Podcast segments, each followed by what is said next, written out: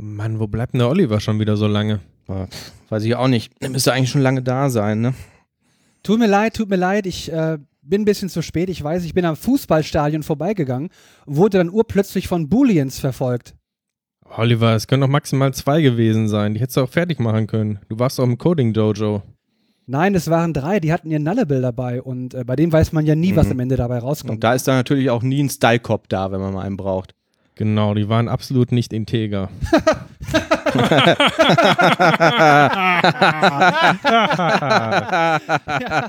ja, ja, ja, äh, ja. Fang, fangen wir jetzt an oder?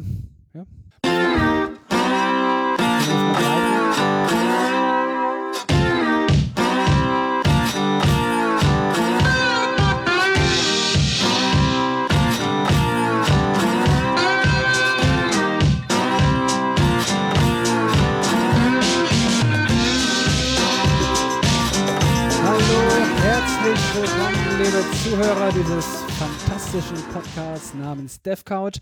Endlich seid ihr mal wieder begrüßt worden mit einem hervorragenden Intro-Gag. Heute bei mir sind Manuel Wenk, Thomas Krause und meine Wenigkeit. Ich würde vorschlagen, wir fangen schnell an. Das Essen kommt bald.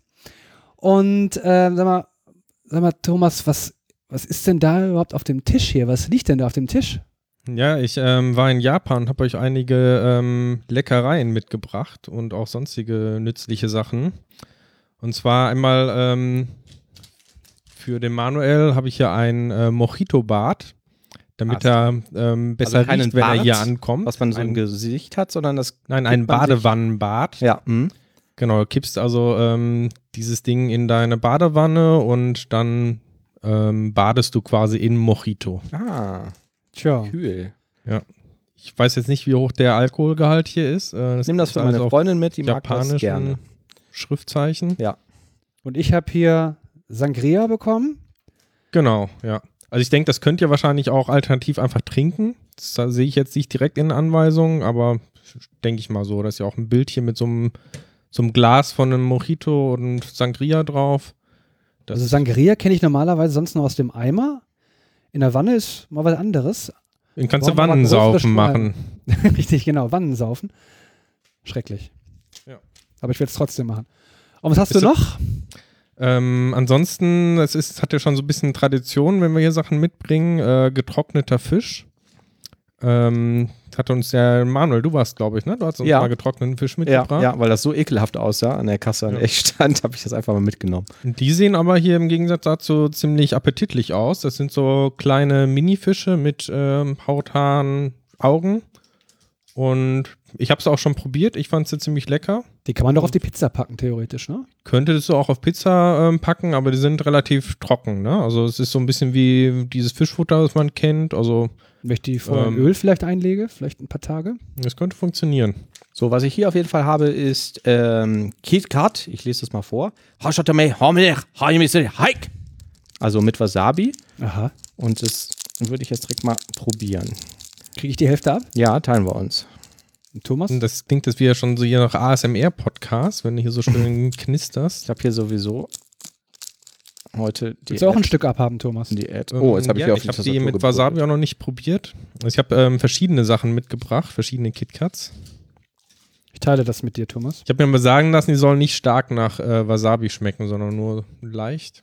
Oh ja, also es schmeckt süß zuerst, aber man schmeckt den Wasabi raus. Hm. Schmeckt wie weiße Schokolade mit Wasabi. Ja. Ja, stimmt. Ganz leicht, ne? Mhm. Ich glaube, spätestens jetzt schalten alle ab. Wird auf jeden Fall nicht meine, Geräusche meine hört. Lieblingssorte, muss ich dazu sagen. Aber Also diese Wasabi-Note ist total schwach. Irgendwie, ne? So Mhm. interessant. Ich habe auch noch hier ähm, Sake als Sorte mit. Ähm, Mochi, das sind ja diese Reisbällchen quasi gefüllt sind mit so einer Vanillecreme. Und nochmal ähm, Kirschblüten-Sake. Also Sake würde ich jetzt nochmal gerne probieren, aber ich glaube, Thomas, äh, Manuel, du machst heute einen Fastentag oder was, ne? Ja, ja. Also ich bin jetzt mit Süßigkeiten raus. Tja, Thomas, sollen wir? Ja, müsst ihr euch das teilen. Ja, dann ähm, machen wir hier auf und Also ganz interessant, man sieht das ja jetzt nicht, vielleicht für die Zuhörer. Das ist halt wirklich wie so eine ganz normale Mini-KitKat-Verpackung. Steht auch Nestle KitKat drauf mit dem originalen Logo. Und dann halt irgendwie vollgepackt mit irgendwie japanischen Schriftzeichen, deren Entzifferung ich nicht mächtig bin. Riecht schon mal interessant. Was ist das jetzt? Sake? Mhm. Mhm. Ja, man merkte schon die Sorten eindeutig raus, ne? Schon. Schmeckt Sake wirklich so? Dann ist das ja gar nicht mal schlecht. Ja, also Für mich schon fast zu fruchtig. was sagt der Kenner? Oliver? Ja, ganz okay, ne? Mhm. Also Japan ist ja das Land mit ähm, extrem vielen KitKat-Sorten. So einen Fisch nehme ich mir auch mal. Wir haben irgendwie Ja. zu jedem Anlass gibt es da neue KitKat-Sorten. Während der Oliver auspackt, kann ich noch mal kurz erklären, was Sie hier eigentlich hören. Hier ist DevCouch. Wir sind drei freiberufliche Softwareentwickler, die sich primär mit Microsoft-Technologien beschäftigen und wir nehmen ab und zu diese Sendung hier auf. Das sind ja echte Fische hier in dieser Tüte, die Die mir jetzt hier gereicht wurde. Aber da ist noch irgendwas anderes drin. Sind das Nüsse oder Das sind? Nüsse tatsächlich. Ähm, also Habt diese ihr so einen Fisch weißen gegessen Dinge. oder bin Ja. jetzt, beömmelt ihr euch jetzt über mich, wenn ich das jetzt mache? Ähm, beides. Aber ich habe irgendwie Angst davor. Die sieht ein gut. bisschen, ja, aber es sieht ein bisschen eklig aus, ne? Es riecht, oh, das riecht wie hier so trockenes Katzenfutter, ne? Das ist okay. Also schmeckt wesentlich besser als Also es ist sehr knusprig. Aber, naja. Ja, schmeckt wahrscheinlich besser als Katzenfutter, aber wird auch nicht mein. Ich meine, bei Muscheln ist es ja genauso. Ne? Also da machst du ja auch nicht genau auf und guckst dann, was da für ein Glibber drin ist. Die isst du einfach und sagst, Ja. gut. Mag ich aber auch nicht gerne. Muscheln? Mhm. Echt nicht? Nee. Du, magst du Muscheln? Ja, so Jakobsmuscheln Genau. vielleicht schon, aber so, so klassische. Also diese Muscheln. Venusmuscheln mag ich eigentlich ganz Ja. gerne. Ne? Mhm. Also ich mag die Schale, die ist ganz knusprig. Nee, das ist, naja. das ist nix, nix für mich. Ja, ich hatte auch ähm, ja überlegt, ich hatte euch ein Foto geschickt, ähm, ob ich euch äh, aus dem Supermarkt in Japan noch die ähm, Plazenta-Gesichtsmaske mitbringen soll. Die hatte ich da auch Mm. gesehen. Ja. Ähm, aber irgendwie kam da wenig Feedback von euch. Also ähm, Für mich ist die es haben nix, muss ich sagen. Mhm. Also wenn es hilft und einen Unterschied macht, bin ich mal gerne dankbar für sowas. Okay, nächstes Mal bringe ich es dir mit. Wenn das wirklich gegen Falten hilft, meinst du? Genau. Ach, ich glaube, das hilft alles nicht, oder? Ähm, ich kann ein bisschen was erzählen, während der Thomas in Japan war und der Oliver keine Zeit hatte, war ich mit unserem Kollegen Matthias Schwarz auf der .NET Cologne 2019. Ach, tatsächlich. Tatsächlich, ja. Und ähm, es war mal wieder ganz cool. Ich Das ist diese. Entwicklerkonferenz, oder? Ach, Genau, ja, ja. Das ist äh, eine Entwicklerkonferenz in Köln, ähm, organisiert vom, ich glaube, es heißt .NET Köln-Bonn e.V., also irgendwie so ein Zusammenschluss von so .NET User Group, Groups und die machen das jetzt im elften Jahr. Ähm, jetzt hat sich an dem Orga-Team ein bisschen was geändert. Das hat ja der Albert ähm, gemacht, den wir auch mal zu Gast hatten. Der ist da jetzt, glaube ich, ähm, nicht mehr so äh, mit dabei und auch ein anderer Kollege hat ähm, ähm, ist da wohl abgesprungen oder hat jetzt nach zehn Jahren mal gesagt, jetzt reicht auch mal. Aber äh, davon hat man jetzt nichts gemerkt. Also es war ähm, gut organisiert, wie immer. Das Schöne ist halt immer, ähm, dass das auch relativ günstig ist, ne? weil es halt so ein Community-Event ist. So. Also die, deren Ziel ist jetzt nicht, wie bei anderen Konferenzen irgendwie reich mit zu werden. Wir hatten das Orga-Team ja letztes Jahr auch im Interview und äh, ja, es war, war wieder ganz cool. Die haben uns da netterweise zwei Sofas hingestellt und diesmal noch einen Sessel dazu und diesmal hatten wir auch zwei Tische und so. Ähm, und wir haben ja im letzten Jahr, als ich mit dem Thomas da war, festgestellt, dass das echt anstrengend ist, ne? sich mit diesen Leuten dazu unterhalten. Nicht, weil die Leute so anstrengend sind, sondern weil man da jetzt irgendwie, wenn man die eine Stunde lang interviewt und hat dann in fünf Minuten Abstand irgendwie drei Leute nacheinander, dann ähm, merkt man halt, oh scheiße, das ist anstrengend. Ne? Und ähm, deswegen haben wir das in diesem Jahr ein bisschen geändert. Wir hatten jetzt zwar mehr Leute, aber haben uns so eigentlich 30 Minuten zum Ziel gesetzt und äh, haben zwischendurch größere Pausen geplant. Und es gab jetzt einzelne Folgen, die sind jetzt dann doch irgendwie 45, 50 Minuten lang geworden und so, aber trotzdem war es halt insgesamt deutlich entspannter als beim ersten Mal, wo wir das ja auch zum ersten Mal gemacht haben. Ähm, und ähm, wir hatten ähm, mehrere Gäste, das kann ich schon mal anteasern. Äh, Roland Weißleder, die Folge ist ja schon veröffentlicht, zum Thema Git History. Der hat halt so ein bisschen, also eigentlich ging es darum, wie schreibt man eine vernünftige Git-Commit-Message. Und dann dachte ich nach zehn Minuten so, als klar, das Thema ist das eigentlich rum. Aber dann haben wir auch noch ein paar Git-Details gelernt und so, ne? Und äh, welche Branching- und Merging-Strategie und so. Ähm, ja, Matthias, der halt mit war, war auch super, fand ich. Er hat das sehr professionell gemacht, dafür, dass er auch sonst hier noch nie zu Gast war und so. Und das wahrscheinlich sein erster Podcast war. Das hat auch echt Spaß gemacht. Und äh, danach haben wir mit Thorsten Kansi gesprochen. Die Folge ist noch nicht veröffentlicht. Über ähm, Visual Studio und SQL Server Development Tools. Also alles, was da schon so drin steckt und was man eigentlich machen kann. Ähm, was sehr spannend ist, weil ich von ähm, Kunden halt immer wieder höre, ja, ich habe jetzt das Redgate-Tool XY gekauft, um das und das zu machen und das Redgate-Tool sowieso. Und äh, viele Sachen können die auch schon. Ne? Also steckt in Visual Studio schon mit drin. Und ähm, das war mal ganz äh, spannend. Thorsten ist ja eh immer sehr unterhaltsam. Und ähm, wir haben auch über SQL-Server gesprochen und was sich da eigentlich im SQL-Server für Entwickler in den letzten Jahren getan hat. Also wer das wissen will, muss sich die Folge anhören, die da noch rauskommt. Dann hatten wir einen Österreich-Blog, Christian Grieswein von Software Tirol. Ähm, hat uns was zu C-Sharp 8 eigentlich erzählt. Dann sind wir aber sehr schnell drauf gekommen, dass er WPF-Experte ist und auch so ein paar kommerzielle Tools für Visual Studio und so anbietet für WPF-Entwicklung und sind dann ganz schnell auf .NET Core 3 und WPF gekommen und haben da noch irgendwie viel gelernt, so, was, wie funktioniert das eigentlich und was gibt es da für Migrationsstrategien und so. Danach war der und, Rainer. Stro ja. Wenn ihr da genau hinhört, der hat auch eine Anspielung auf das Ibiza-Video gemacht. Ja, also, ja. der genau. wusste das auch schon, genau. Ja.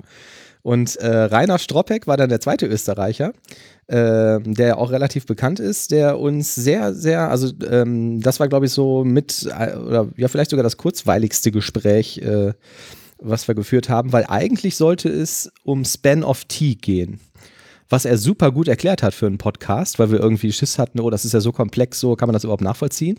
Ja, und die will ich auch gerne hören, die Folge. Ja, das war auch wirklich sehr, sehr gut. Und ähm, da sind wir dann sehr schön äh, immer abgeschwiffen und haben irgendwelche anderen Themen ähm, gestreift, weil er dann gesagt hat, irgendwie, ja, und das ist irgendwie alles irgendwie zum Beispiel aus äh, Go übernommen, ne? Und hat dann noch irgendwie ein Plädoyer für die Programmiersprache Go gehalten und was daran so toll ist und so. Und äh, gegen Ende sind wir noch drauf gekommen, dass er ähm, Schüler an einer Informatikschule unterrichtet. Also quasi freiwillig auf, äh, ähm, wie sagt man, wenn man irgendwie. Ehrenamtlich. Äh, ehrenamtlich, ja. genau, ja, das war das Wort, was ich gesucht habe, genau. Und ähm, hatte auch schöne Links und ähm, Infos noch, falls das, äh, falls das auch vielleicht Zuhörer oder so machen möchten. Ähm, fand ich auch sehr schön. Und zum Schluss haben wir noch mit Sebastian Achatz gesprochen, ähm, der uns was zur Softwarearchitektur erzählt hat. Und was es da so für Ansätze gibt und was da so der Unterschied ist. Ja, also fünf Folgen spannend. aufgenommen, eine schon veröffentlicht und die anderen kommen jetzt so peu à peu, wenn ich dazu komme, das zu schneiden. War, war ganz cool. Woher, woher wissen die das eigentlich immer alle schon mit diesem Ibiza-Video? Ach so, das musst du mal den Böhmermann fragen. Keine Ahnung. Der hat es ja im April schon gewusst. Ne? Ich weiß es nicht. Aber ist schon ganz spektakulär. Ähm, ein paar Hörer waren da, das fand ich toll. Auch einige der Speaker sind vorbeigekommen und haben gesagt: Hey, wir hören euren Podcast. Das ist ja cool, ah, dass ihr hier seid und cool. so und mal irgendwie Hallo sagen. Ähm, ganz witzig fand ich, ich haben uns halt ein bisschen unterhalten und äh, haben auch irgendwie eine, eine, Session pausiert und sind nebenan irgendwie noch ein Bier trinken gegangen. Auch der Daniel war da, der die Brain Boost Pillen geschickt hat. Schöne Grüße und sind auch irgendwie auf das Thema mit der Maus gekommen. Die Sendung mit der Maus. Nee, irgendwann bin ich einmal nach Hause gekommen und habe eine Kiste aufgemacht und da war diese, die können die Hörer jetzt nicht sehen. Ich habe so, so eine rote Logitech Maus. Genau, diese ne? Ultra Silent ist, die man nicht klicken hört. Mhm. Die irgendjemand geschickt hatte, wo ich erst äh, später drauf gekommen bin, äh, der sich später erst geoutet hat, wer das eigentlich war. Ähm, und ähm, der Daniel sagte, ja, ey, als du die Maus äh, hattest, haben wir aber auch alle irgendwie total gefeiert. Er hat wohl viele Kollegen, die auch äh, DevCouch hören und äh, sagte, das war froh, dass endlich dieses nervige Mausklicken aus der Sendung verschwunden war. Ja, interessant. Da haben wir jetzt äh, Schmatzgeräusche eingebaut. Ja, genau. Ja, gut, mal so ein bisschen Audio-Akustik äh, braucht man ja irgendwie. Ne? Und ähm, was ich halt lustig fand, war, dass nie jemand was gesagt hat. Also man hätte ja mal einen Kommentar schreiben können, ne, mal das mit dem Mausklicken nervt aber irgendwie oder so. Ich kann mich nicht daran erinnern, das jemals gehört zu haben. Aber es scheint wohl gestört zu haben. Deswegen kam diese Ultra Silent Maus. Also Ja. wenn euch Olivers Husten oder sonst irgendwas stört, dann schreibt das uns ruhig, dann versuchen wir den Oliver zu ermahnen. Ja, genau. Wobei man sagen muss, versuchen. Naja, wir können dich ja ermahnen, ob es eine Auswirkung hat. Aber bitte hier öffentlich im Rahmen des Podcasts, damit unsere Zuhörer auch was davon haben. Ja, ja. So, witzige Anekdote noch am Rande. Ne? Ich sitze da auf der Couch und spreche gerade mit, weiß ich nicht mehr, Christian Gieswein oder Rainer Stroppeck. Klingelt mein Telefon, was ich auf lautlos gestellt habe, mit irgendeiner Rufnummer aus Köln, die ich dann natürlich äh, weggedrückt habe. Und ähm, habe dann aber auch, wie das immer so ist, bei Projektanfragen parallel eine E-Mail bekommen, wo irgendwie dran stand, ja, hier äh, Anfrage für ein Projekt sowieso von einem Unternehmen, was die Adresse hatte am Mediapark 9 oder so. Also da, wo die .NET Cologne ist, stehen irgendwie so ein paar Hochhäuser und da sind diverse Unternehmen drin und unter anderem auch ein, so eine Vermittlungsagentur. Und die schrieb mir irgendwie, ja, sie würde irgendwie verzweifelten C-Sharp-Entwickler für dieses und jenes Projekt äh, suchen. Und was ich irgendwie wahnsinnig lustig fand, weil du hast irgendwie mh, wahrscheinlich die größte C-Sharp-Entwickler-Ansammlung, die es so gibt in Köln, in diesem Moment da in diesen Häusern rumsitzen und ein Haus weiter sitzt jemand, der irgendwie telefonisch versucht, C-Sharp-Entwickler zu finden. Fand ich, ich habe dann auch geschrieben, ja, warum sind sie nicht mal runtergekommen? So, an dem Tag war doch .NET Cologne, aber habe keine Antwort drauf bekommen. Hm. Schon ein bisschen arbeitet die Spitzfindigen da nicht. Kommentare, Manuel. ja, war ja nicht spitzfindig, also ist ja tatsächlich so, ne? Ähm, ja. Das fand ich ulkig. Ja, aber es machen sich halt die, die wenigsten Recruiter die Mühe, wirklich sich tief irgendwie die Materie einzuarbeiten. Ne? Da wird dann schnell einfach massenmäßig rausgehauen. Genau. Man ich habe ja letztens, ich habe letztens eine Anfrage bekommen. Die suchten jemanden irgendwie als Bauleiter irgendwo. die hast du bekommen. habe ich bekommen. Ich weiß Ja. jetzt nicht, welcher Recruiter das war. Irgendwie, ja, wir suchen hier einen Bauleiter und noch irgendwas anderes, handwerklich, irgendwas. Ich habe dann zurückgeschrieben, ich habe gesagt, ich bin Softwareentwickler. Mhm. Ja. Softwarearchitekt nicht. Äh, Ach, weil der Architekt. ja, okay. Und dann kam aber eine Antwort zurück direkt, die gesagt haben, ja, tut mir leid, äh, aufgrund unserer Datenbank ähm, äh, schicken wir manchmal auch ähm, Anfragen, die themenübergreifend vielleicht sind, die nicht mal hundertprozentig optimal passen. Mhm, vielen Dank. Äh, Hören Sie auf damit. Wir können wir können das nicht filtern, wir können nur dafür sorgen, dass sie halt generell keine Nachrichten mehr bekommen, wenn ihnen das halt lieber ist. Irgendwie so nach dem Motto. Ja, also entweder hopp oder top. Ich habe mich ähm, mit ehemaligen Arbeitskollegen getroffen vor ein paar Wochen in Essen zum Essen. Ja, ähm, da war ich. Ja, ja. Ja, war nicht, war wirklich nicht. Pseudo, pseudo lustige Spackus.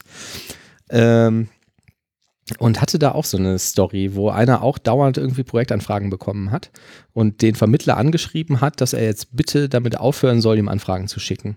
Und hat dann noch weiter Anfragen äh, bekommen. Und das war ein sehr großes Unternehmen und der hat hinterher den Geschäftsführer der Firma persönlich angerufen und hat gefragt, was das denn jetzt sollte, so, ne? Also er hätte jetzt mehrfach darum gebeten, irgendwie, dass der Mitarbeiter ihm keine Anfragen mehr ähm, schickt und der nicht nur, dass er nicht darauf, äh, also dass er diese E-Mails völlig unkommentiert lässt, er ignoriert die auch vollständig und so, ne? Und hat dann da irgendwie eine Riesenwelle gemacht und der bekommt jetzt komischerweise gar keine Projektanfragen mehr von diesem Unternehmen. Schade. Ja, weiß ich nicht. Das war, glaube ich, auch in seinem Interesse. Apropos, wie ihr so drauf seid, benutzt ihr eigentlich schon Visual Studio 2019? Ach scheiße, da war doch was. Hm? Ich kann es vergessen, wollte es eigentlich mal installieren, aber ich habe es noch nicht gemacht. Ähm, ich weiß nicht, ob wir bei der letzten Sendung schon drüber gesprochen haben, ist ja schon wieder so lange her. Ähm, ich habe es installiert und es ist mir sofort, als ich das erste Projekt geöffnet habe, dreimal nacheinander abgestürzt. Und dann habe ich gedacht, na gut, warte ich mal ein Weilchen irgendwie, ne? Und dann kam ja wirklich im Wochentakt irgendwie der ähm, ein oder andere Patch dafür. Ähm, ich glaube mittlerweile, was ist jetzt Ja. aktuell? Punkt 04 oder so. Also da waren wohl irgendwie einige Sachen bei. Und ähm, ich habe es immer wieder probiert und mittlerweile geht's. Also ich habe jetzt noch so ein paar Sachen gefunden, bei denen ich das reproduzierbar zum Absturz bringe, wo ich nicht genau weiß, wie wie ich das melden soll. Aber ähm, man kann es zumindest einigermaßen benutzen mittlerweile. Ich habe auch von Kollegen gehört, die hatten äh, mit der ersten Version Probleme. Da gab es dann ähm, äh, mit dem .NET Core SDK, manche gingen dann nur mit 2019, andere nur mit, äh, äh, mit dem alten Visual Studio. Ja. Waren also einige Bugs wohl drin. Ja. Weil es, glaube ich, alles kein Vergleich war mit der ähm, Katastrophe, die damals bei .NET Core 1.0 war. Ne? Das war ja katastrophal. Mhm. Stimmt, ja. Ja, sie haben es jetzt auch relativ schnell gepatcht. Ähm, ich habe das jetzt zum Anlass genommen. Ich wollte das jetzt mal Folge für Folge machen, dass wir mal also über so ein paar Features jeweils ähm, sprechen von Visual Studio 2019. Also nicht ähm, jetzt irgendwie total ausufernd in jeder Folge, sondern vielleicht in jeder Folge so ein kleines bisschen. Ähm, hatte ich für eine ganz gute Idee äh, gehalten. Ähm, was sofort auffällt, wenn man das dann so ein bisschen benutzt, ist die Extensions, die geladen werden. Wir kennen ja alle diese Meldungen, hey, der ReSharper hat jetzt gerade für x Sekunden Unresponsiveness äh, gesorgt beim Laden deines Projekts. Willst du das nicht deaktivieren? Ähm, das haben sie wohl geändert in der Form, dass die Extensions jetzt asynchron nach dem Initialisieren der IDE erst geladen werden. Das heißt, du startest das deine IDE und machst ein Projekt auf und musst dann eventuell, je nach ähm, Performance und je nach Extension, noch eine ganze Weile warten, bis diese Extension aktiv wird. Beim ReSharper fällt das am extremsten auf. Ne, also du machst das halt auf und siehst dann irgendwie, ach, hier ist irgendwie der ReSharper und da kringelt er immer diese Code-Smells oder so zum Beispiel, drückst Alt-Enter und es passiert halt nichts. Weil das einfach noch nicht da ist. Und du wartest noch irgendwie 30 Sekunden und dann ist auf einmal die, die Funktionalität da. Ähm, ja, aber so kannst du zumindest schon mal durch deinen Code scrollen. Das kannst du auf jeden Fall schon mal machen, ja, genau. Also ähm, ich habe dann einen Blogpost von nQuanch gelesen. nQuanch ist so eine Debugging-Extension, die kompilieren auf einem anderen Rechner, äh, damit du halt keinen kein Impact hast, weil die permanent im Hintergrund das Zeug kompilieren und Unit-Tests ausführen und dir dann halt in deine IDE einblenden, was das Ergebnis äh, von den, von den Unit-Test-Ones war und was du für eine Coverage hast und so. Und die sagten, sie hätten halt schon Schwierigkeiten damit, das irgendwie vernünftig ans Laufen zu kriegen. Mhm. Weil unter Umständen dauert es halt einfach eine ganze Weile und du weißt nicht warum. Also du kriegst jetzt nicht irgendwo eine Statusanzeige, dass jetzt irgendwie fünf von deinen zehn Plugins oder Extensions noch nicht initialisiert oder geladen sind. Die kämpfen da wohl ein bisschen mit und da hat sich die API wohl sehr stark geändert, was so Extensions angeht. Oder zumindest die Initialisierung von denen. Im Detail habe ich es mir nicht angeguckt. Also wenn ihr da irgendwie Probleme habt, wartet mal ein bisschen und dann äh, guckt Aber mal, ob du denn jetzt Hast du denn jetzt, nutzt du das denn jetzt noch ein bisschen weiter oder hast du irgendwelche Verbesserungen festgestellt nach den ganzen Patches, die jetzt gekommen sind? Ja, also die äh, Hauptverbesserung ist, dass es halt vorher bei, bei so einer Standard, bei einem Standard ASP.NET äh, Core-Projekt regelmäßig abgestürzt ist beim ersten Gut. Release. Also wirklich eingefroren ist und dann musstest du im Taskmanager den Prozess abschießen. Das ist ja nicht der Das Maßstab. passiert das nicht mehr. Nee, also äh, es gibt halt viele Kleinigkeiten, wie gesagt, da wollte ich jetzt Folge für Folge mal darauf angehen, wie zum Beispiel so einen neuen Projektdialog und so. Insgesamt ist das Starten schneller, das Solution-Laden kommt mir wieder etwas schneller vor. Das mag aber auch an diesem Extension-Loading ähm, liegen. Das habe ich nicht ähm, gemessen.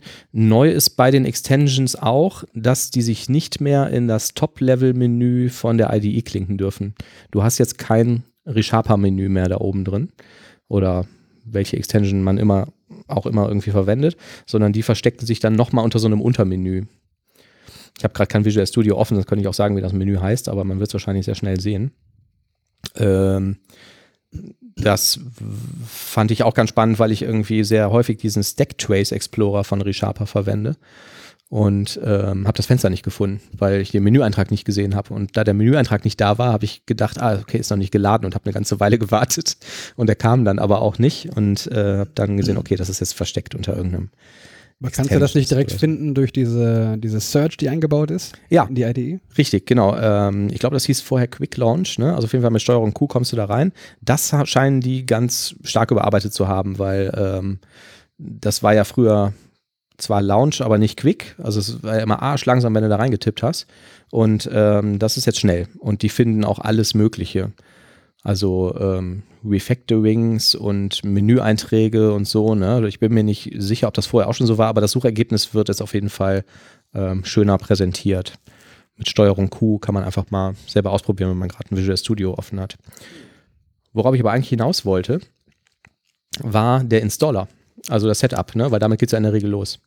Und ähm, was sehr cool ist, ähm, heute lädt der die Updates automatisch runter.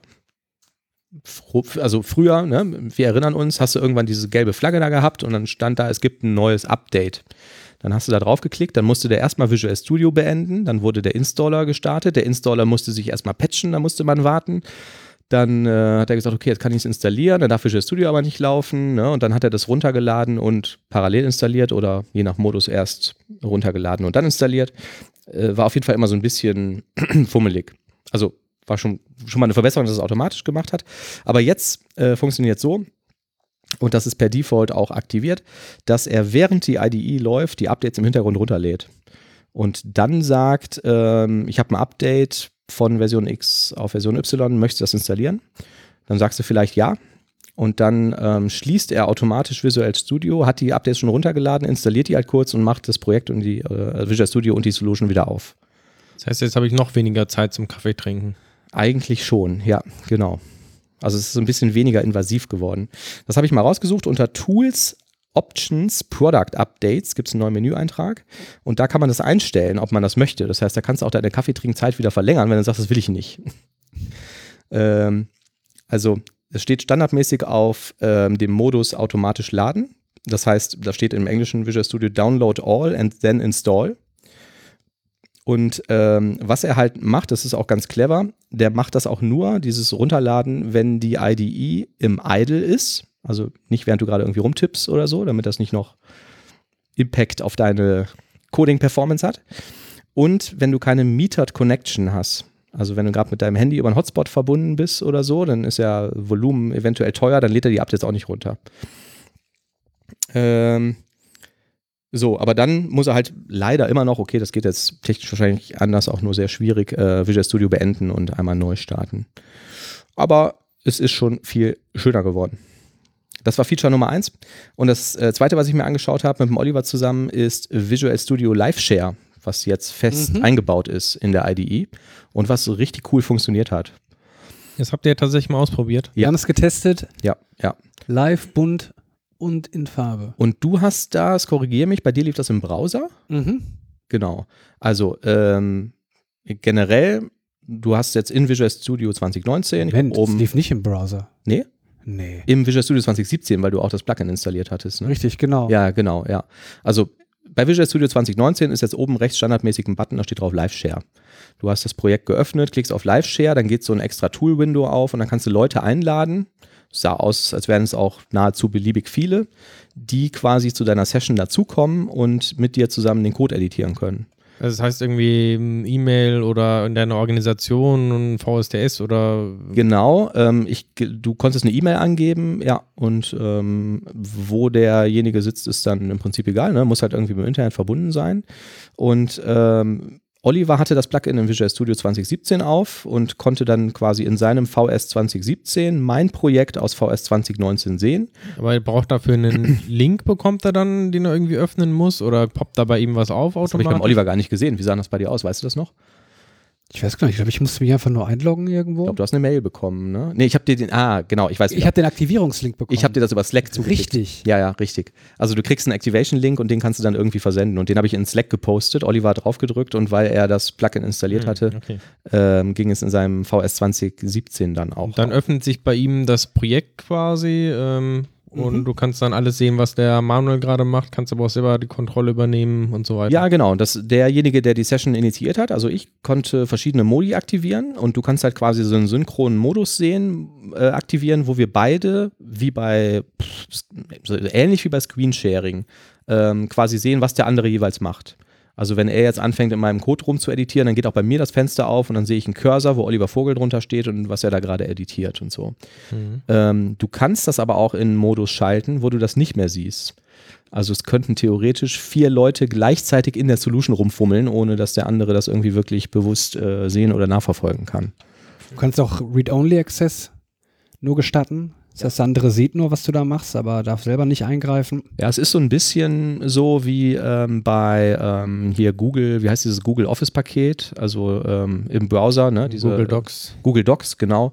Äh, da kannst du ja auch gleichzeitig ein Dokument editieren und das sah so von den Editor-Features äh, quasi genauso aus. Und das Ganze soll auch mit Visual Studio Code funktionieren. Mhm. was Also auch untereinander habe ich so verstanden. Ne? Also einer Ja. kann Visual Studio haben, dann der Visual Studio Genau. Code und die Ja, können ja. trotzdem gemeinsam Bei uns war es jetzt schon so, ne? Ich hatte VS 2019, Oliver Mhm. 2017. Ähm, ich glaube, ich weiß nicht, bei 2017 muss es zumindest irgendwie in der Workload noch extra installieren oder so. Ich weiß nicht genau, wo das jetzt herkam. Ähm, also wahrscheinlich einfach bei Google eintippen. Und ähm, bei 2019 ist es halt standardmäßig dabei und standardmäßig über einen Klick im Menü aktivierbar. Fand ich eigentlich ganz cool. So, diese Bräuchten üblichen Sachen, kannst du mir mal kurz hier, da und da helfen. Ne? Jetzt bräuchten wir eigentlich nur ein Rider-Plugin dafür, ne? Ähm, stimmt, ja. Ja, habe ich mich auch gefragt, ob das irgendwie ein offener Standard ist oder so, ne? ob man das darüber irgendwie machen kann.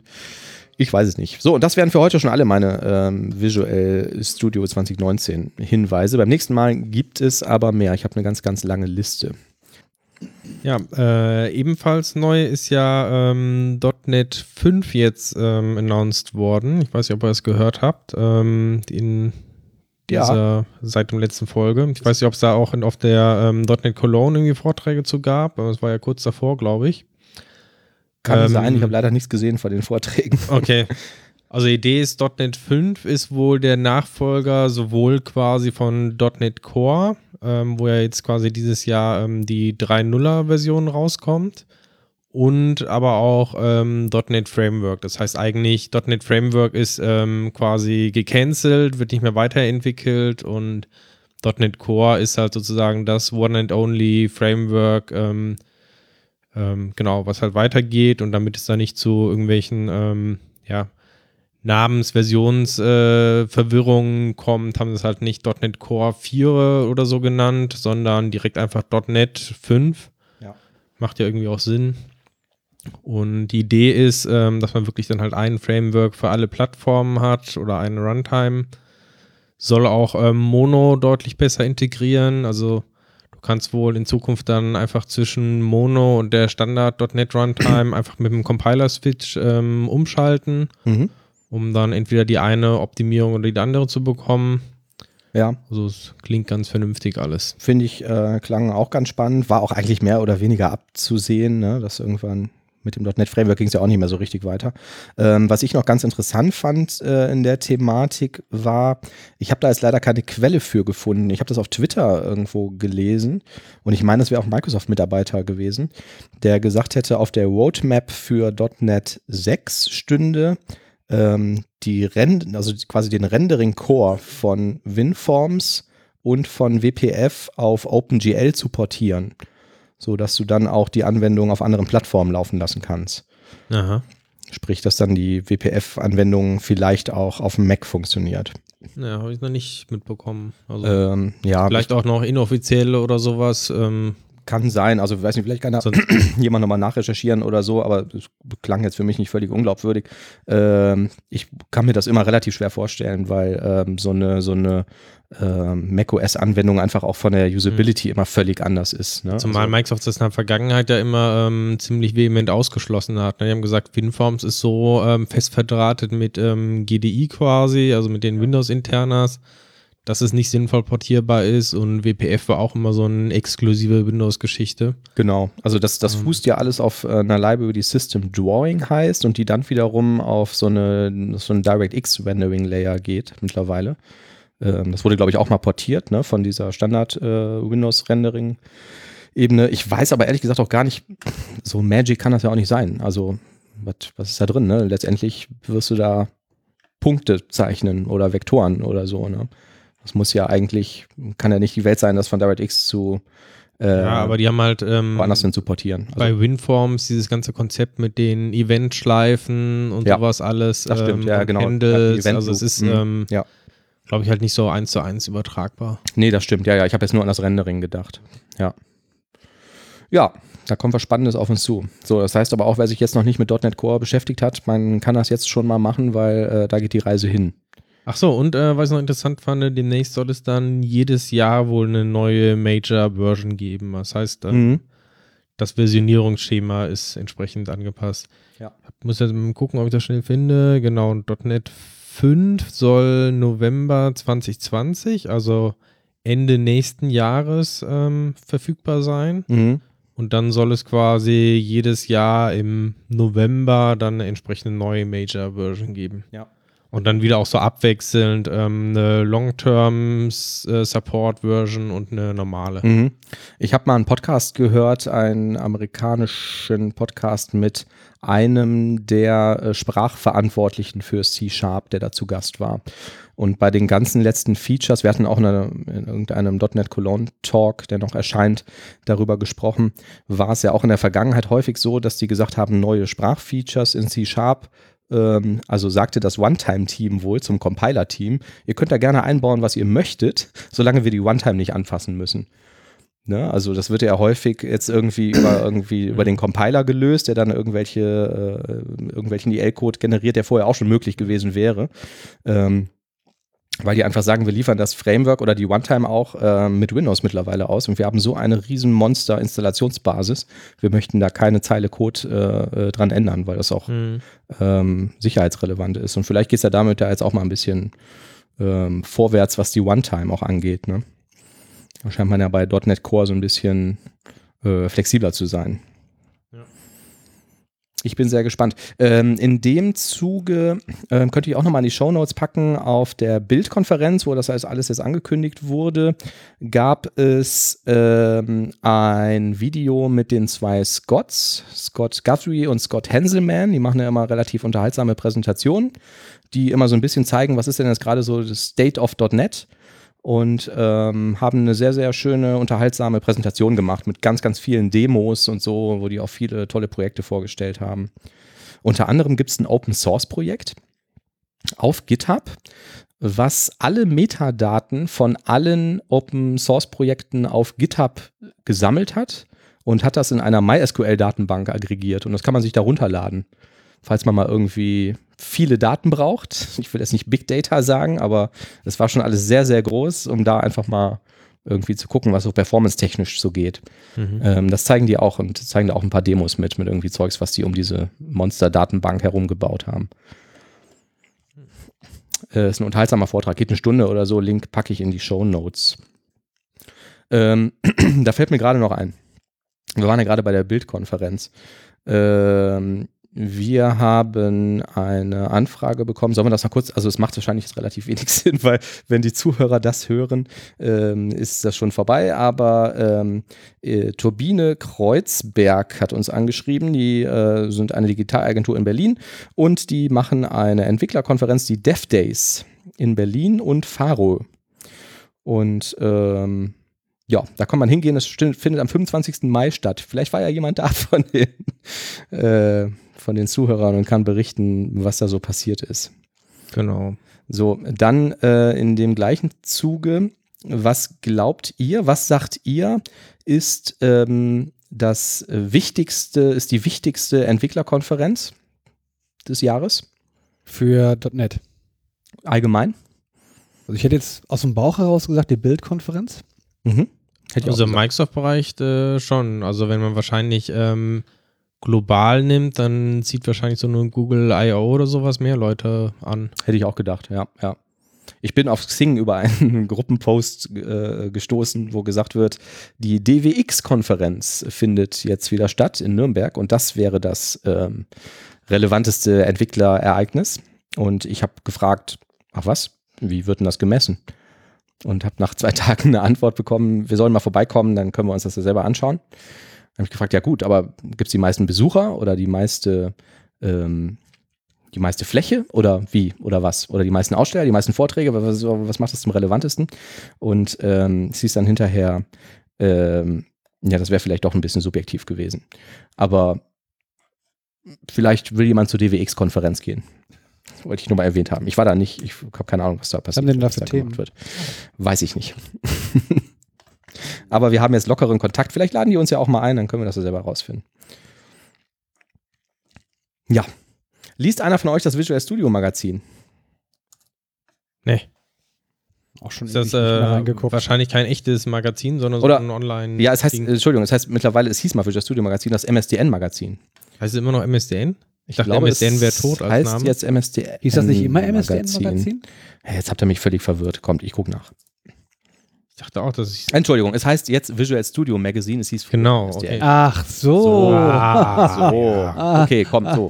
Finger hoch, wer liest das? Kein Keiner. Finger geht hoch. Ich habe da schon mal reingeguckt. Die haben an und für sich. Das ist auch Also eher. Keine zufällig, ne? wenn man irgendwo mal was gegoogelt hat zum speziellen Thema. Manchmal kommt dann irgendwie MSDN-Magazin. Das ist auch, toll, ja. Die sind immer halt sehr, sehr cutting edge. Also ich habe damals, als ich mich irgendwie mit TypeScript beschäftigt habe, ähm, gab es irgendwie so die ersten äh, Artikel irgendwie zum Thema, gab es dann immer da drin. Entity Framework, Julia Lerman hat zuerst immer für diese Zeitschrift geschrieben und so. Und da waren oft irgendwie sehr, sehr coole ähm, Tipps drin, die ja dann auch oft irgendwie noch mit Visual Studio halt im weitesten Sinne zu tun haben und nicht nur mit der jeweiligen Technologie. Ähm, ist eigentlich eine ganz coole Zeitschrift, gibt es kostenlos online und die kann man auch als Print bestellen. Wenn man MSDN-Abo hat, kann man das irgendwie klicken, kostet glaube ich 16 Dollar oder so, dann kriegt man die halt immer per Post zugeschickt, wenn man noch gedrucktes Zeug liest. So, wie komme ich jetzt darauf? Ich war auf der Seite von DevExpress. Und DevExpress macht immer fette Werbung damit, irgendwie, dass die schon so oft den Reader's Choice Award beim Visual Studio Magazine gewonnen haben. Den ersten Platz.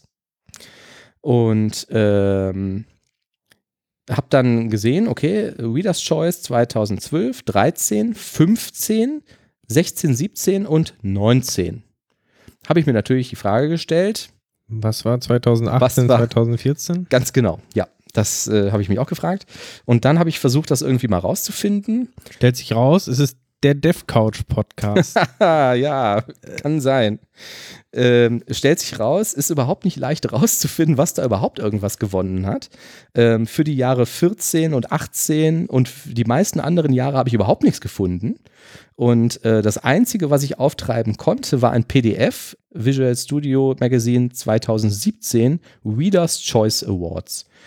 Insgesamt kann man sagen, das ist, glaube ich, ein total intransparenter Preis, wo ich auch nicht rauskriegen konnte, wie denn da die, ähm, die ganzen Nominierungen und so überhaupt zustande kommen und wer da irgendwie was gewählt hat. Und ich habe jetzt aber das Dokument, das PDF für die 2017 Awards gefunden. Ist ein PDF, versteckt sich hinter einem Formular, was man erst ausfüllen muss, wo man alle möglichen Daten angeben muss. Wo arbeitest du, wie viele Mitarbeiter hast du, bla bla bla bla bla. Dann kannst du das PDF runterladen, ist vollgepackt mit Werbung. Lead-Tools, Telerik, äh, Telerik und so, bla bla bla bla. Und dann gibt es da drin Tabellen ähm, mit, wer hat denn jetzt hier gewonnen. Stellt sich raus, diesen Goldpreis im Jahr 2017 haben 39 verschiedene Produkte gewonnen. Und ähm, davon waren einige von DevExpress. Ähm, es gibt halt so verschiedene Kategorien. Component Suite, Desktop, Component Suite, Web, Component Suite, Cross-Plattform, Component Grid and Spreadsheet. Wir wissen, man braucht alles, äh, jede Plattform braucht erstmal ein Grid oder so, um ernst genommen zu werden. Charting, Graph and Flow, Imaging, bla bla bla bla bla. In jeder dieser Kategorien gibt es halt irgendwo einen ersten Platz In und jeder, kannst du so einen Gold Ganz gewinnen. genau. Und dann darfst du dir dieses äh, Gold-Logo irgendwie auf die Webseite kleben und darfst da auch die 1 daneben schreiben. Ähm, das heißt, es gibt wahrscheinlich sehr, sehr viele Anbieter. Wenn ich hier mal kurz durchscrolle, also da ist schon relativ häufig DevExpress dabei. Imaging hat Espose Imaging for .NET gewonnen. Ähm, ich äh, scrolle jetzt mal nur über die durch, die nicht von DevExpress kamen. Ähm, Performance und Profiling ist JetBrains .trace. General Development Tool, Tools, wer möchte raten? Richtig, der Resharper. Ähm, Project Management, Visual SVN, Subversion for Visual Studio.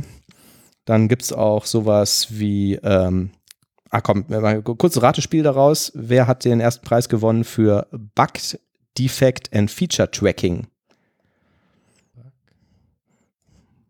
Ein Ticketsystem. DS? Also, äh, Nee. nee. Nee. Es ist Jira. Im Ernst? Ja, im Ernst, der erste Platz. Ich kenn Gyro. Es gibt auch immer einen zweiten und einen dritten Platz. Platz zwei ist Smart Bear Software Collaborator und Platz drei ist Gemini oder Gemini. Aber Microsoft eigene Produkte dürfen auch daran teilnehmen oder sind die von vornherein raus? Microsoft eigene Produkte sehe ich hier drin jetzt gar nicht.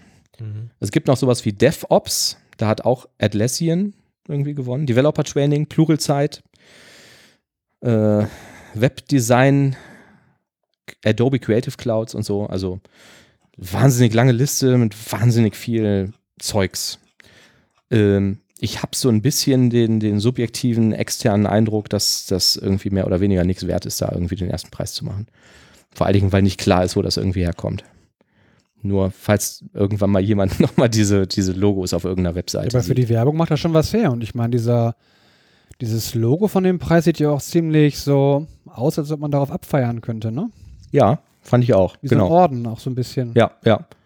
Ja, was Weißt mir du, den jetzt kannst du halt, dir so in die Jacke stecken irgendwie, ne? Und dann so. Ach so, ja, genau, wie so eine Amerika-Flagge irgendwie Richtig. so ans, ans Revers heften. Nee, wie so ein, wie so ein, äh, wie so ein amerikanischer General irgendwie, ne? Der so behangen ist mit so Ja. Zeug. Ja, genau. Ein hochdekorierter. Ja. Also ich habe auch gerade ähm, nochmal gegoogelt und habe auch einen Artikel gefunden für den 2019er Preis. Der ist wohl jetzt auch Ja. schon draußen. Mhm. Da steht zumindest halt drin irgendwie, dass es irgendein Voting gab, aber ähm, ich habe jetzt auch noch nie gesehen, dass ich irgendwo aufgefordert wurde, da irgendwo ein Voting abzugeben. Habe ich auch noch nie gesehen. Deswegen ist mir, ist mir das auch irgendwie so ein bisschen, bisschen suspekt. Ähm, mich. Ja gut, selbst wenn es jetzt nicht, äh, also wenn wir mal davon ausgehen, da wurde jetzt äh, kein, kein Geld überwiesen oder sowas, ne? Und das läuft jetzt schon irgendwie so ab, dass da tatsächlich Leute gefragt werden, ist natürlich der Wert von sowas trotzdem fraglich, wenn du 40 Kategorien hast. Und ich meine, der Markt ist jetzt auch ähm, überschaubar von solchen Komponenten. Also selbst wenn du jetzt das allerbeste Add-on schreibst, wenn es keiner kennt irgendwie, dann wird trotzdem DevExpress oder wer auch immer da gewinnen. Ja.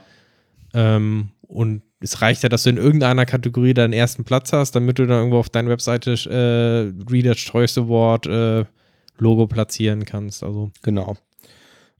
Kam mir ein bisschen komisch vor. Aber wenn wir Zuhörer haben, die wissen, wer 2014, 2018 das gewonnen hat oder ob das da gar nicht stattgefunden hat, mich würde das wahnsinnig interessieren. Ich konnte, wie gesagt, nur 2017 und ich glaube, was hast du gerade gesagt, 19, ne? 19 habe ich auch gefunden, die anderen Sachen irgendwie nicht.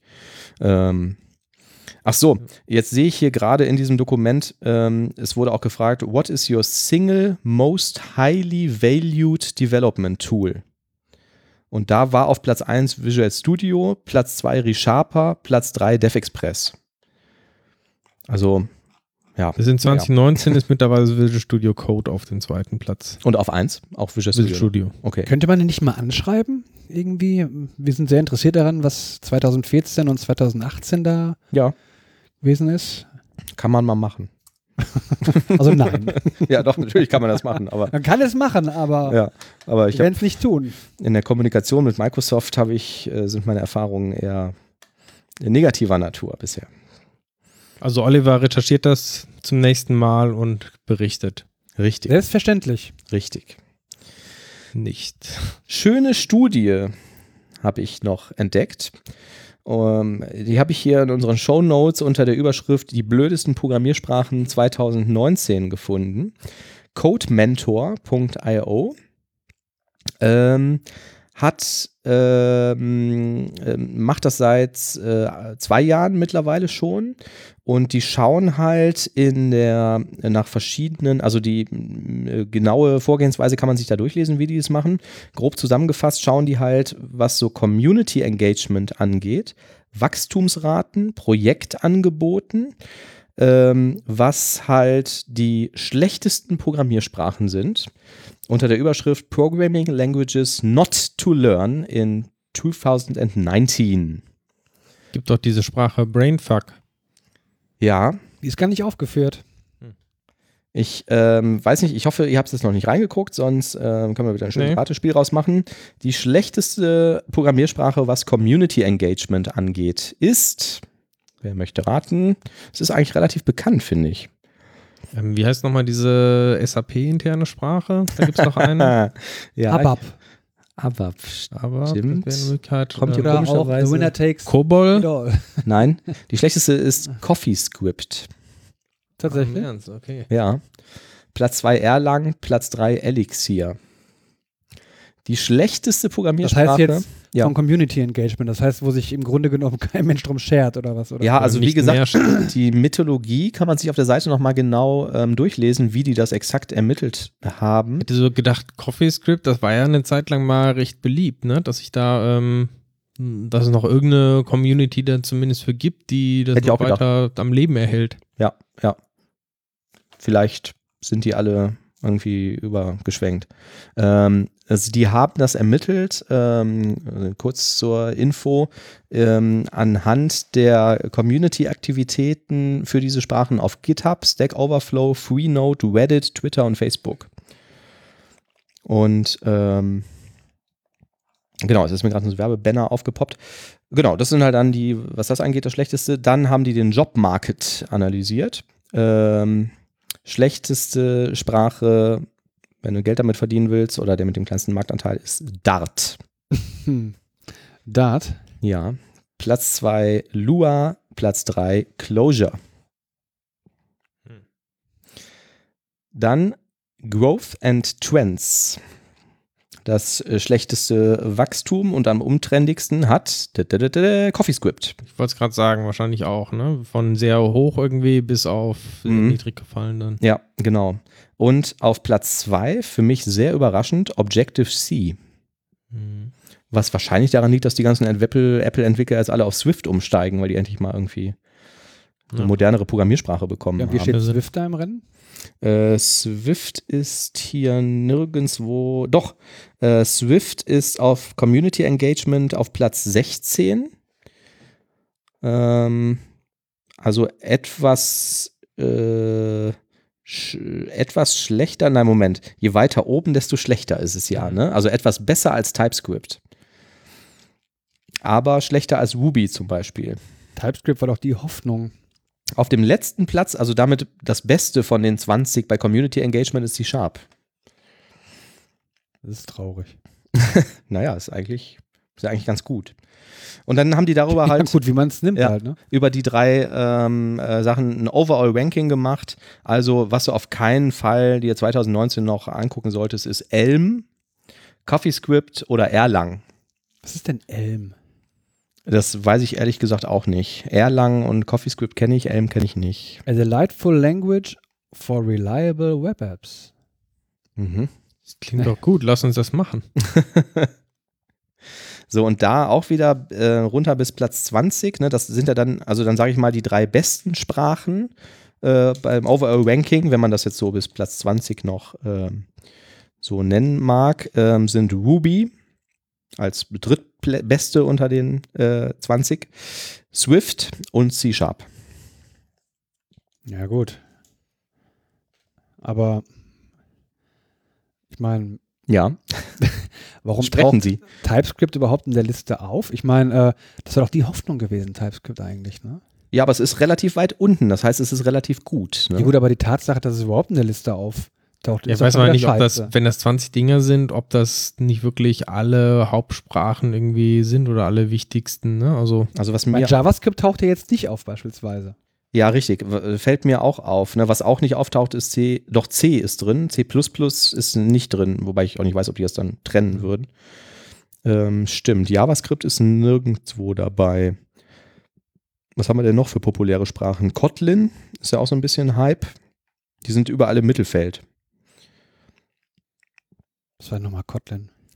Ähm, Kotlin ist so eine Sprache, die von JetBrains entwickelt wurde, die aber komplett offen ist und die äh, für die Java One-Time kompiliert. Also eine Art moderneres Java. Auch ein bisschen ähm, mit, mit sehr dynamischen ähm, Ansätzen. Aha. Ja, also für mich war die Überraschung eigentlich, ähm, ja, CoffeeScript hätte ich mich jetzt, hat mich jetzt auch gewundert, aber Objective-C, dass das so weit oben ist. Also das ist wohl echt auf dem absteigenden Ast, weil Swift wahrscheinlich da ist, ne?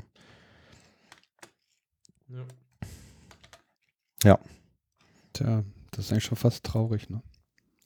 Ja, das ist es.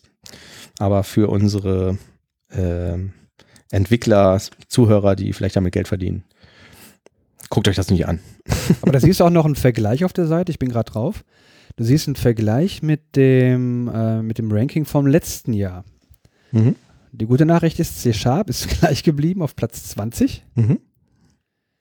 Und gut, CoffeeScript ist einen Platz nach oben gestiegen, wie ich das sehe. Dart. Dart war letztes Jahr auf Platz 1, jetzt auf Platz 13 gelandet. Was ist mit Objective-C? Objective-C, gute Frage. Objective-C ist doch war Platz 2. War Platz 2 bei den schlechtesten. bei den Karten. schlechtesten von 2018. Okay. Ne, und jetzt auf Platz 8. Mhm. Ja. Ja, interessant. Und Go, die, das wird doch auch so gehypt. Ne? Also, Ja. sagt doch Google Go ist eine super Sache. Ja, aber Go war doch jetzt auch. Ähm, Gut, da haben die, die Bemühungen auch gelohnt. Die war letztes Jahr war Go auf Platz 15, ja. jetzt auf Platz 17. Ja, das ist gut, ne? Genau, und wenn die Ja, weitermachen, je weiter unten, sind desto die besser. irgendwie Ja. gar nicht mehr auf der Liste. Ja. Go, go, go. Go for the it. hole. Wer sich für Go interessiert, kann sich gerne die demnächst erscheinende Folge von der Dev Couch auf der .NET Cologne mit Rainer Stroppeck anhören, der sehr schön darlegt, warum er das so toll findet. Ähm, 1,5 Themen habe ich noch. Ja. Ich habe mir überlegt, in Podcast ein bisschen was auf die, äh, auf die Historie von C Sharp einzugehen. Also was hat sich denn eigentlich so geändert bei den ganzen verschiedenen Versionen und so, was die Sprache angeht? Und damit natürlich auch eng verbunden das Framework. Und da trifft man immer auf ganz äh, spannende Sachen, wenn man da so ein bisschen nachrecherchiert, warum dies und jenes eigentlich so ist. Wusstet ihr, dass es in C Sharp eine, ähm, sagen wir mal, eine broken Implementierung gibt von Kovarianz? Ja. Verdammt. du auch, Oliver? Natürlich nicht. Schön. Das ist hab- diese Geschichte mit ähm, Arrays, ne? Das heißt, ja, ich kann das ein, hast du gewusst? Ja. Jetzt bin ich beeindruckt. also ich kann einen Thomas Beispiel Krause hat es gewusst. String Array Ja. kann ich casten zu einem Objekt Array. Das heißt, in diese Richtung Ja. geht das. Ja. Ähm, sagt mir erstmal ja, ist ja in Ordnung. Also Mhm. Objekt ist ja allgemeiner als String. Das Problem ist aber ja, Arrays ähm, sind ja sowohl lesbar als auch schreibbar. Ja. Das heißt, wenn ich jetzt ein, ähm, das String Array caste nach Objekt, dann kann ich danach ähm, quasi einem Indexelement versuchen, ein beliebiges Object zuzuweisen, Mhm. obwohl es ja eigentlich nur Strings akzeptiert. Ja. Und kriege dann erst quasi zur ähm, Runtime entsprechende Exception, Ja. obwohl dieser Cast eigentlich gar nicht möglich sein sollte. Genau. Ähm, Das das, schön das ist auch eine Sache, Ja. die ähm, ja, wo viele ähm, Language Designer sagen, das haben sie so bereut, dass es damals so gebaut wurde. Ja. Ich glaube, ein Grund war, dass er dann das irgendwie kompatibel zu Java halten wollte oder zu Mhm. anderen Sprachen. Genau. Genau. Ja, ja, das ist genau das. Also, ähm, was halt auffällt, wenn man sich so ein bisschen mit der History von, von C Sharp beschäftigt, das werden wir jetzt in den nächsten Folgen noch ein bisschen mehr im Detail machen, ich habe da schon was vorbereitet, ist halt, dass die Sprache auch immer, also immer noch typisierter geworden ist. Ne? Bei der ersten Variante hast du ja alles noch in irgendwelchen Collections in Objects gepackt und musstest ja dann immer ähm, hin und her casten und konvertieren und so. Und das wurde halt dann auch vor allen Dingen durch Generics, aber auch durch viele andere Sachen, die noch kommen, ähm, halt immer, immer ähm, noch typsicherer und noch expressionistischer. Und hier ähm, ist das wirklich mal ein Fall, wo das einfach nicht der Fall ist, ne? wo du das erst zur Laufzeit feststellst, dass da mit deinen Typen was nicht stimmt. Und gefunden habe ich das in einem Beitrag von Eric Lippert von Microsoft. Der ist heute bei Facebook, war damals bei Microsoft und war halt im, im Sprachdesign-Team. Und ähm, der Post ist von 2007, also schon relativ alt, wo er halt auch nochmal, also um nochmal ein Beispiel ähm, zu bringen, sagt, du kannst ein ähm, Array von Animals erzeugen. Ne, also syntaktisch würdest du schreiben Animal, eckige Klammer auf, eckige Klammer zu, Animals gleich und initialisierst das jetzt mit einer Instanz von 10 Giraffen die von Animals abgeleitet sind. Also Animals gleich New, Giraffe in eckigen Klammern 10. Das ist so sein Beispiel. So, und jetzt hast du ja hinterher, also wenn du jetzt zum Beispiel dir IntelliSense vorstellst oder fährst da irgendwie mit der Maus drüber in deinem Visual Studio, siehst du halt, also das ist ein Array von, von Animals. Aber dadurch, dass es halt initial mit Giraffen initialisiert wurde, ähm, kriegst du zur Laufzeit eine Exception, wenn du da ein anderes Animal reinstecken würdest. Ja. Und ähm, er sagt halt, es hätte heftige Diskussionen irgendwie in dem Sprachteam gegeben, ob man das machen soll oder nicht. Und die haben letztendlich gesagt, ähm, weil Java für EL-Code ähm, das benötigt, haben sie es gemacht, damit es quasi identisch ist in der C-Sharp-Implementierung zu der Java-Implementierung, weil bei Java war es halt vorher schon so. Ähm, was dazu geführt hat, dass die in die One-Time bei diesen ganzen Await-Zuweisungen immer noch intern so einen Type-Check machen müssen, was wohl wahnsinnig viel Performance kostet. Ja. ja. Interessanter ähm, Fakt vielleicht auch noch dann bei Java. Die haben ja auch ähm, Constraints quasi irgendwann äh, eingeführt und im Gegensatz zu .NET wurden die halt nicht in der Runtime umgesetzt, sondern ähm, auf Basis des Compilers quasi. Das heißt, mhm. ähm, man wollte damals Java halt äh, komplett kompatibel halten und insbesondere halt diesen ähm, Bytecode, der erzeugt wird, dass es da keine Abweichungen gibt. Da hat man sich dafür für dieses Type Erasure quasi entschlossen. Und das wird eigentlich auch noch von vielen ähm, jetzt Java-Sprachdesignern äh, bis heute quasi bedauert, dass man sich damals quasi für die maximale Kompatibilität entschieden hat. Ähm, und ich hatte jetzt letztens einen Vortrag gesehen, ähm, dass es Ideen gibt, in einer zukünftigen Java-Version das auch wieder ähm, in die Runtime quasi reinzubringen. Mhm. Währenddessen bei .NET wäre es auch beinahe äh, wohl dazu gekommen.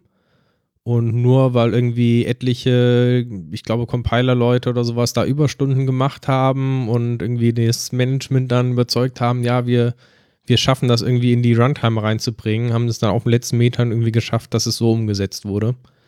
Ähm, ansonsten wäre das halt auch irgendwie ein reines Compiler-Feature irgendwie geblieben. Ja. Ähm, ja. Und was auch noch so ein bisschen da reinpasst, deswegen habe ich gerade gesagt 1,5, ähm, ist ein schöner Blogpost, den ich gefunden habe von Telerik.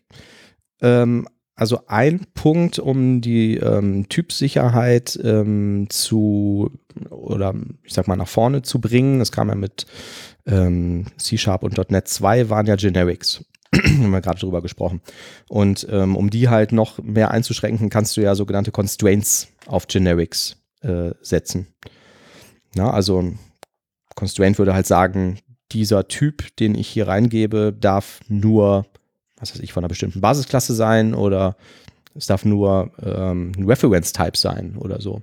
Und die haben eine ganz schöne Auflistung von den möglichen Constraint-Typen, finden wir auch in den Show Notes. Ähm, können wir gleich einmal kurz durchscrollen.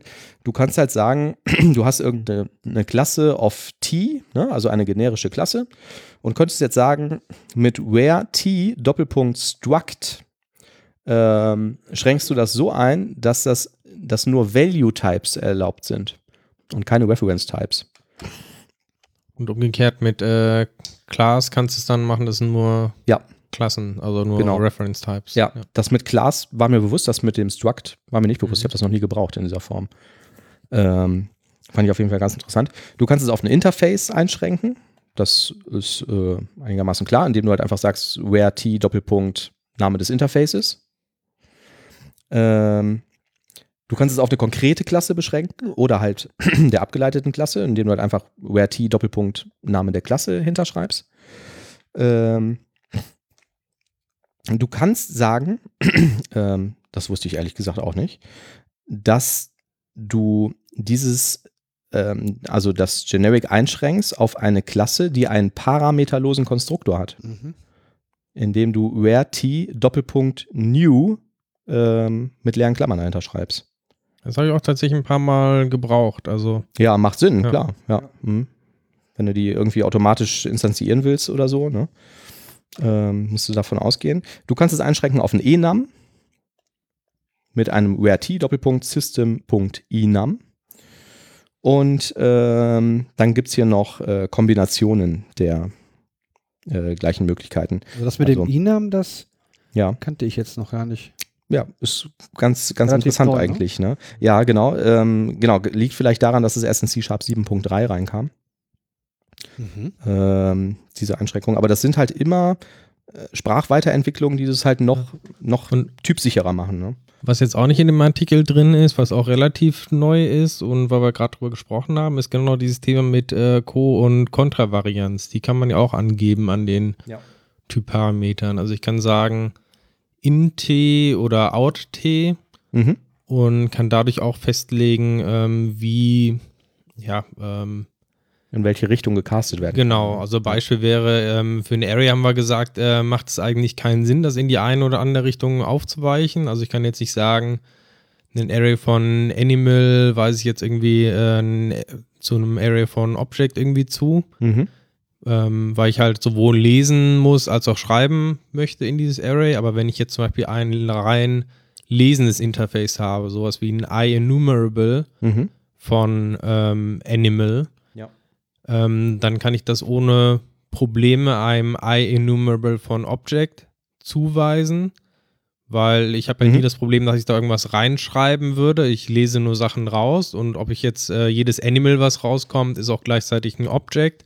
Das heißt, das wäre quasi eine gültige Zuweisung. Ja. Das war aber quasi in ähm, früheren Sprachversionen nicht möglich, sondern auch erst seit äh, dieses Co- und Kontravarianz in Generics quasi eingeführt wurden und auch Mhm. nur, wenn ich das explizit dann in meinem ähm, ja, Interface quasi in den Generics ähm, angebe. Ja. Und in die andere Richtung geht es auch, wenn ich nur schreibenden Zugriff habe, dann ist es genau andersrum. Ja. Ich bin beeindruckt, was der Thomas hier immer mal so eben aus der Tasche zieht. Einfach so. Völlig- Denkt an nichts ja. Schlimmes. Ja, so, ne? genau. Und schon erzählt er was Man mit sonst In und Out und Co. und hat, ne? Kontravarianz und so. Nicht schlecht. Der Thomas hat übrigens gerade, habe ich festgestellt, aus dieser Fischtüte die ganzen Nüsse gegessen. ne, das, Ja, die Fische dachte, jetzt, nicht. ich sehe das nicht, aber ich sehe alles auf der Da Couch. sind noch äh, einige drin.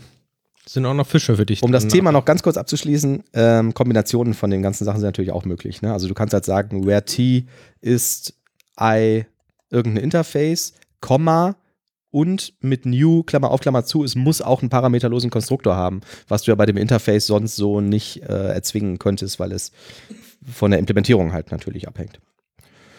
Ähm, ja, mehr habe ich nicht. Mensch. Menschenskinder. Ich fürchte, wir sind schon wieder durch. Tja. Früher hat es immer irgendwie mit irgendeinem Witz geendet oder so. Oliver. Vielleicht wärst, mal an der, wärst du mal an der Reihe, meinst du erzählen? Einen Witz zu erzählen? Ja. Ich habe gehört, du bist ein begnadeter Witzeerzähler. Komm, lass du mal hören. Ich bin eigentlich kein Begleiter, mir fällt ja jetzt nicht mal einer ein. Thomas, letztens, du eine? Oder Nee. doch letztens, Ich du wolltest irgendwie. hab letztens eine Postkarte gesehen, da saß so eine Fliege vom Fernseher und hat da so rumgeseppt und es war so eine Gedankenblase drüber und sie sagte halt, geil, überall nur Scheiße im Fernsehen. das ist schon ziemlich gut. Ja. Thomas, du vielleicht irgendwie eine Geschmacklosigkeit, irgendeine Anzüglichkeit? Nee, aber ähm, ich kann dir vielleicht noch erzählen, ich war in Japan auch in einem äh, Katzencafé. Das war, ähm, ich bin eigentlich jetzt nicht so der Tier- oder Katzenfreund, aber es war sehr entspannend. Du zahlst da quasi für die Zeit, die du drin bist, also pro 10 Minuten irgendeinen Betrag. Und die haben quasi maximal alles da auf ähm, Relaxen eingestellt. Das heißt, du hast ähm, quasi eine Kaffee-Flatrate da, da sind über so Massagesessel, die auch wirklich sehr, sehr gut sind, äh, nie auf so einem guten Massagesessel und überall laufen halt irgendwelche ähm, Katzen rum und kannst mit denen spielen, die streicheln, keine Ahnung. Das war schon sehr beeindruckend.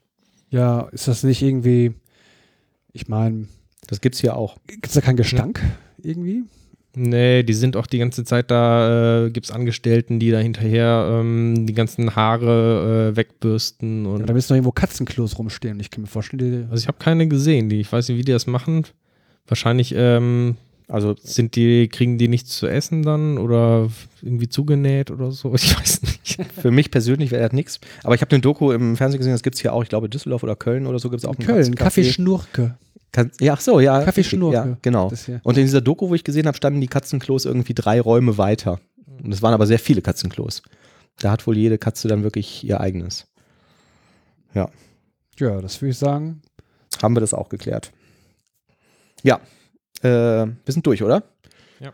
Empfehlt uns weiter. Vielen Dank fürs Zuhören. Bis zum nächsten Mal. Freut euch Auf die .NET Cologne Folge. Wiederhören. Ciao.